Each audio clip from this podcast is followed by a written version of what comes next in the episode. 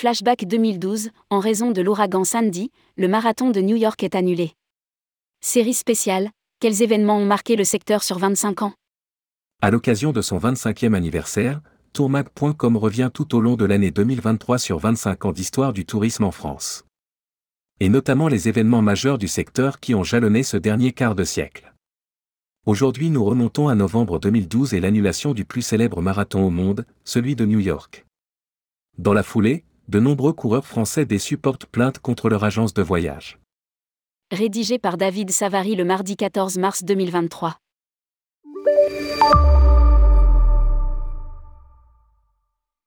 C'est souvent la course d'une vie.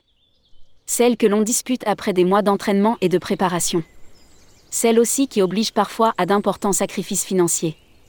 Ce dimanche 4 novembre 2012 devait être une fête plus de 45 000 coureurs dont environ 2000 Français devaient s'élancer dans les rues de New York pour boucler la distance mythique des 42,195 km à l'occasion cette 43e édition. Mais en début de semaine le passage de l'ouragan Sandy fait d'énormes dégâts, y compris à New York qui se retrouve noyé sous les flots. Marathon de New York, l'épreuve mythique maintenue avant d'être annulée quelques jours plus tard. Michael Blomberg, alors maire de Big Apple, décide pourtant de maintenir l'événement avant, finalement, de l'annuler l'avant-veille de sa tenue. Il est vrai que la municipalité a beaucoup mieux à faire que de gérer le marathon. Si certains comprennent, d'autres se montrent plus circonspects. D'autant que la décision d'annuler la course a été prise très tardivement, de nombreux coureurs étant déjà sur place. En moyenne, ce sont 20 000 participants étrangers qui s'alignent chaque année sur le marathon de New York. Dans les meilleures années, on recense jusqu'à 8 000 Français. Dans l'Hexagone, une demi-douzaine d'agences de voyage sont en contact avec l'organisateur de la course pour obtenir les précieux dossiers de participation. Thomas Cook et Contrast Voyage constituent les principales. Thomas Cook, qui fera faillite en septembre 2019, avait par exemple 1850 marathoniens et pas loin d'un millier d'accompagnants sur cette opération. Bien que déçus, les participants sont partis en toute connaissance de cause l'annulation du marathon de New York sème le désarroi parmi les compétiteurs déjà présents sur le sol américain même si, compte tenu des circonstances exceptionnelles, 14 victimes de l'ouragan dans le New Jersey, 1,5 million de personnes privées d'électricité, cette annulation peut sembler tout à fait compréhensible. Alors que quelques 600 marathoniens déçus décident de se retourner contre leur agence de voyage en France, Thomas Cook ouvre rapidement une cellule de crise. Le tour opérateur affirme prendre les dispositions nécessaires pour permettre le retour des clients conformément à leur réservation. Concernant les plaintes déposées, Richard Venopulo, président de Tourcom, est convaincu qu'elles n'aboutiront pas. Les participants sont partis en toute connaissance de cause, en sachant que l'ouragan Sandy faisait des dégâts.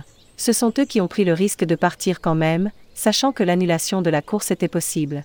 Déclare-t-il à l'époque. Il poursuit.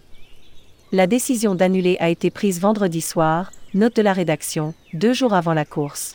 Tout ce qu'on peut faire, c'est rembourser la participation au marathon. La loi actuelle protège les clients, mais elle protège aussi les agences. Avant 1990, les agences n'auraient pas eu d'argument pour se défendre. Ce n'est plus le cas. Faire la différence entre le forfait touristique et les prestations supplémentaires. Se pose alors la question de savoir si le marathon peut être considéré comme une prestation touristique? Pour maître Emmanuel Lope du cabinet Equinox Avocat, la réponse est non j'aurais tendance à détacher la participation au marathon de New York de la responsabilité de plein de droits des agences. C'est une interprétation qui doit être corroborée par les conditions générales de vente.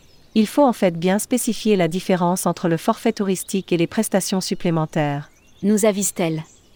En février de l'année suivante, l'association New York Roadrunner, NIR, l'organisateur du marathon de New York, propose aux coureurs qui n'ont pas pu participer à cette course trois options de compensation. Le remboursement du dossard, une place prioritaire pour l'un des trois prochains marathons ou encore un dossard pour le prochain semi-marathon. Les clients des agences de voyage doivent alors faire part de leur choix à leur agence qui transmettra directement à l'organisateur. L'agence de voyage condamnée avant de gagner son procès en appel. Dix mois après les faits, une première décision de justice est rendue à Mende, en Lozère. Elle condamne l'agence Sport Incentive et son assureur Alens à rembourser une trentaine de ses clients, essentiellement au titre d'un défaut d'information de la part de l'agence avant le départ. Au printemps 2014, nouvelle décision. Différente de la précédente. Contraste Voyage remporte la bataille face à quatre de ses clients.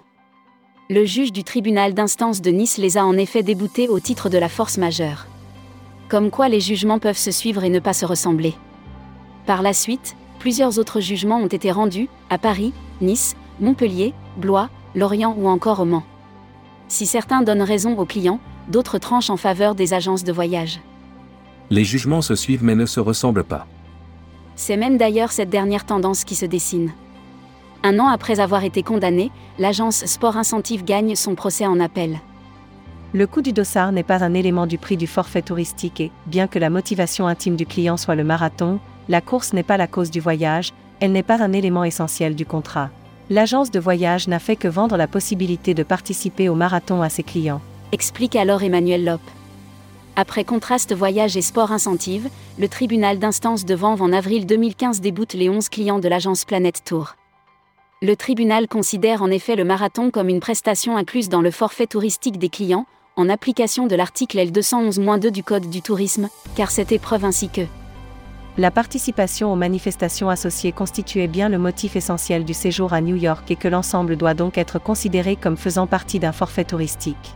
Un caractère imprévisible qui exonère la responsabilité de l'agence de voyage. Plus de 4 ans après l'annulation du marathon de New York 2012, c'est cette fois l'agence Ouest Voyage qui gagne en appel contre un groupe de clients qui demandaient des dommages et intérêts. La Cour d'appel de Paris considère que l'annulation du marathon décidé par le maire de New York constitue le fait d'un tiers étranger à la fourniture des prestations, présentant un caractère imprévisible et insurmontable qui exonère la responsabilité de l'agence de voyage.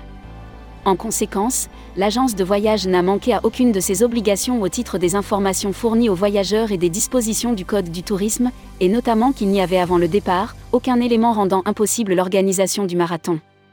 Au final, après les nombreux procès et multiples recours intentés par les coureurs déçus vis-à-vis de leurs agences de voyage, la justice a fini par trancher en faveur de ces dernières.